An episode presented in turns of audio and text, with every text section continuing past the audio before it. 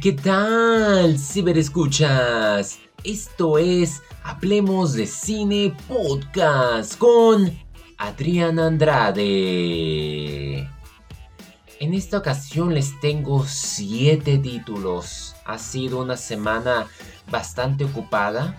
Con decirles que tuve la oportunidad de ver dos series televisivas de 6 capítulos, así que eso ayuda bastante. También 5 eh, películas, la mayoría, debo de confesar, vienen de Netflix, pero también hubo de HBO Max, Star Plus. Vamos a iniciar con una película que estuvo de favorita para pasar día de San Valentín. Tu casa o la mía, Your Praise or Mine tenemos el retorno de Aston Kutcher y Reese Witherspoon a la comedia romántica. Me recuerda bastante pues al clásico, ¿no? Sleepers in Seattle, Mujer Bonita, tienes email. En el sentido de que Kutcher y Reese solamente se ven al principio y quizás al final de la película, ya no les quiero revelar, ¿no? No es tan predecible, bueno, sí tiene una trama predecible, pero eso no te molesta de disfrutarla.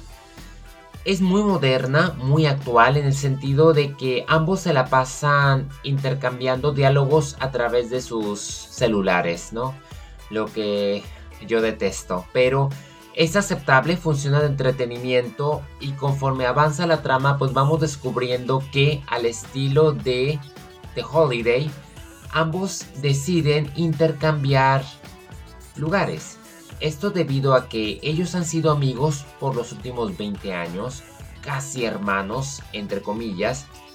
El personaje que interpreta Reese, que es Debbie, quiere ir a Nueva York a terminar como una especie de diplomado o una calificación para su carrera y la persona que cuida a su hijo se le complica algo y no puede cubrirla. En, este caso llega Peter en manos de Aston Kutcher, quien llega a echarle esa mano, él se encarga de cuidar a su hijo y es a través de la relación que tiene con el jovenazo, cuando cambia un poco, todos como que llegan a una especie de madurez y descubren ciertas verdades.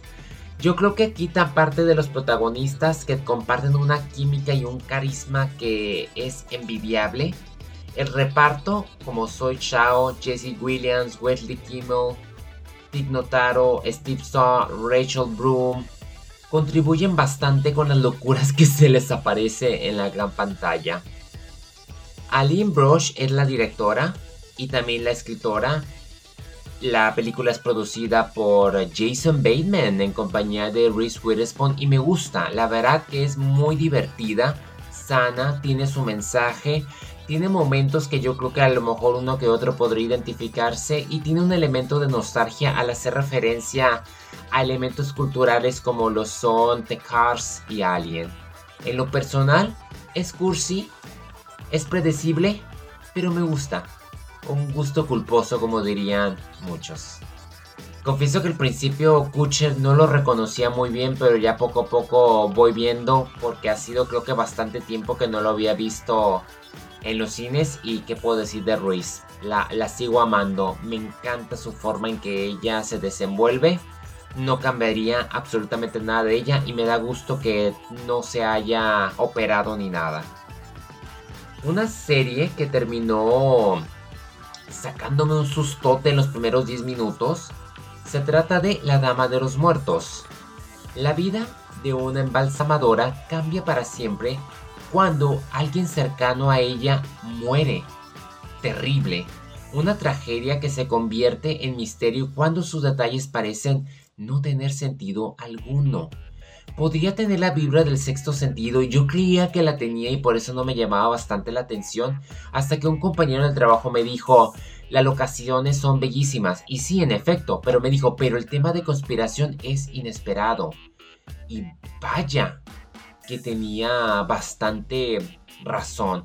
Después de haber visto La chica de nieve, que me pareció fabulosa, lo lamento, pero La Dama de los Muertos se vuelve en la serie favorita que haya visto por sus temáticas oscuras, por la forma en que Ana María Mue, quien es la principal, carga esta adaptación de seis episodios cercano a 50 minutos cada uno y me fascina todo lo que hace ella en conjunto con su música temática, los actores que interpretan a secundarios, la forma en que todos son sospechosos y, y el incidente parece ser mucho más de lo que parecía en un principio, pero la forma en que ella se nos revela que tiene una oscuridad, una mentalidad muy diferente y lo que ella tiene que hacer para proteger a su familia al estilo de búsqueda implacable, pero desde un modo donde ella es inexperta, pero tiene algo que la destaca, la hace muy especial. A eso yo resumo la serie de la Dama de los Muertos. Que es inesperada, tiene algo que la vuelve suya, no tiene mercado de competencia. Y enhorabuena, ha estado creando tanto buzz que hay todavía dos novelas más que se podrían adaptar, incluso los dedos, porque quiero más. Fue un golpe duro, necesario, pero esta serie sin duda es una obra maestra que tiene que verse porque su psicosis es simplemente espectacular. Ya que si quieres pasar al rato, agarrar cura con la generación mi generación, por decirlo, odio la Navidad. Yo sé, nunca es tarde. Llega tarde, pero nunca es tarde para disfrutar de este entretenimiento sólido que, gracias a la recomendación de mis padres, esta serie italiana de también 6 episodios con duración de 30 minutos, yo creo que va dirigida mucho a mi generación. Aquellos treintones y, ¿por qué no? También los cuarentones bienvenidos. En un momento de debilidad, así va la hipnosis, durante una conversación incómoda sobre su soltería, Gianna inventa una historia para complacer a su entrometida familia. Gianna es esta mujer solterona que la sienten con los bebés gemelos debido a la locura de su madre y le dan carrilla porque es la única que no tiene hijos, no tiene novio y pues no está casada y la están viendo como un caso perdido y para que la dejen en paz inventa esta historia y se trata de que ella a través de sus redes, de las borracheras, su objetivo es conocer a un chico para llevarlo a cenar en la cena de Navidad. Las cosas no son lo que suceden y pese a que tiene una especie de dulzura y no se diga los paisajes de nueva cuenta tan hermosos, pues es Italia, ¿qué puedo decir? La película termina girando en una especie de golpe de conciencia que me gusta el mensaje que te dan al final y yo la miraba y yo decía, hoy será para mí esta serie, por algo me dijeron que la mirara, pero ni al caso. Yo creo que al final, pese a que te hace reír bastante, te pone mucho a cuestionar la vida misma, de que a veces uno tiene que ser como que libre, arriesgarse termina muy agradable y es un entretenimiento que también lo recomiendo mucho sin importar que ya vayamos a día de San Valentín. Yo creo que inclusive encaja perfecto por la temática principal que se maneja. No todo es el romance sino la aventura. Véanla y se darán cuenta de lo que me refiero. Ya que si quieren un drama inspirador espíritu libre free spirit una tenaz chica australiana enfrenta sus miedos y persigue su sueño de convertirse en la persona más joven en navegar sola alrededor del mundo. Esta película, de una duración de 1 hora 50 minutos, está basada en hechos reales. No voy a decirles el nombre de esta adolescente que se aventó este recorrido en 2010, 11 por ahí, porque si lo hago a lo mejor ya la van a buscar y se van a perder esta bonita travesía dramática que también nos muestra que los sueños son alcanzables y por más preciosos que te los pinten, terminan siendo un infierno y torturantes por conseguirlos. Y esta jovencita nos da una cátedra y nos da una lección de vida para ver cómo una chamaquita de 16 años también puede tener crisis existenciales.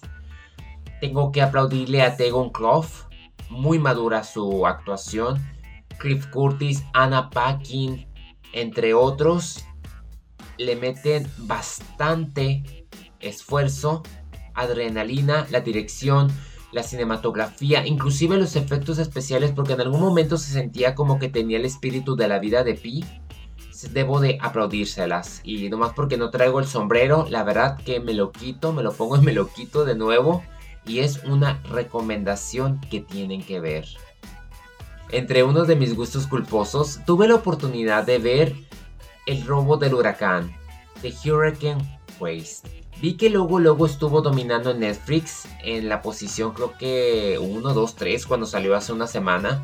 Ahí tuvo una oportunidad porque el director Rob Cohen, quien estuvo detrás de éxitos como Tomb Raider, Rápidos y Furiosos, las primeras de ambas, y ya cuando se darán cuenta, en efecto, los efectos especiales de esta película son sobresalientes, su historia pese a ser sencilla, es suficiente para pasar un buen rato y hasta experimentar con nuestras emociones.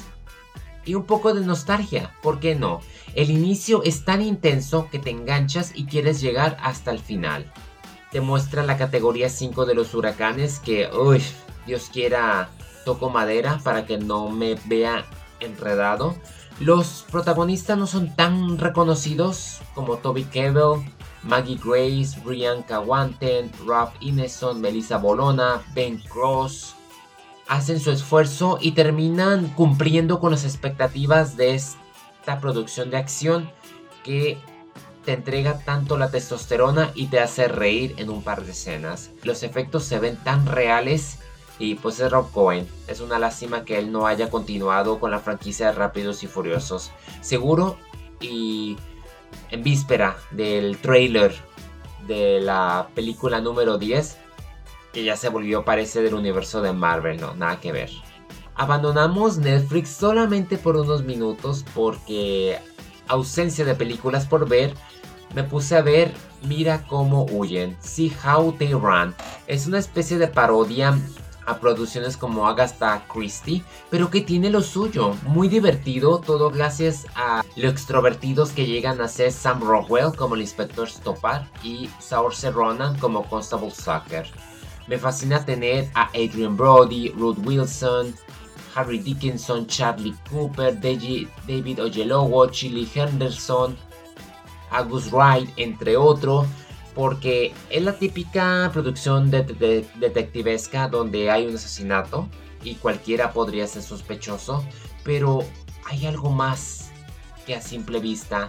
Y el resultado final, pese a que sea una edición bastante divertida, hilarante por la forma en que juegan con los encuadres y la espontaneidad de Saorse que actúa de una forma nunca antes vista, termina por darte una gran sonrisa y termina incluso en un tono muy serio. Agradable, podría decir, recomendable.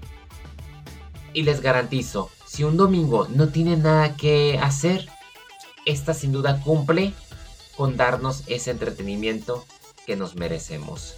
Ya para cerrar, un drama del Pacino, traidora americana, American Traitor, del director Michael Polish, en compañía de Mido, quien interpreta a Axis Sally. Mildred Gillers, quien es la persona real. Yo desconocía este juicio que se llevó a cabo por los 40, después de que terminó la Segunda Guerra Mundial. Esta mujer americana que tenía un programa de radio para promover la propaganda nazi. Es que es algo que da risa en el sentido de que la acusaron por esta guerra psicológica de hablar mal de los soldados americanos para que no fueran a la guerra. Tenía 200 millones de oyentes. Si tanto daño causaba, ¿por qué no la cortaban o por qué simplemente no pagan la radio? Al principio por la forma en que actúa, sí te cae mal, pero conforme vas conociendo su historia y vas descubriendo la tragedia en la que vivió esta mujer durante la guerra, es simplemente impactante y te muestra la doble moral en la que viven los americanos, ¿no? En especial los gobiernos o aquellos que juzgan, donde no comprenden y simplemente es como más venganza que hacer justicia. Vale la pena ver si no tienen nada que hacer, es histórica, te da esta especie de cátedra que yo aprecio bastante. Al Pacino es como es de esperarse una garantía sin embargo, yo creo que Thomas Kretschmann me sorprende bastante como Joseph Goebbels. Es poco agradable, la verdad, y no, no me gustó ese papel que hizo, pero es aceptable. Mitch Pileggi como el fiscal cae un poco mal, como también Lala Kent. Swim Temel como Billy Owen me gustó mucho también como, como se nos muestra ingenuo. Y ya está.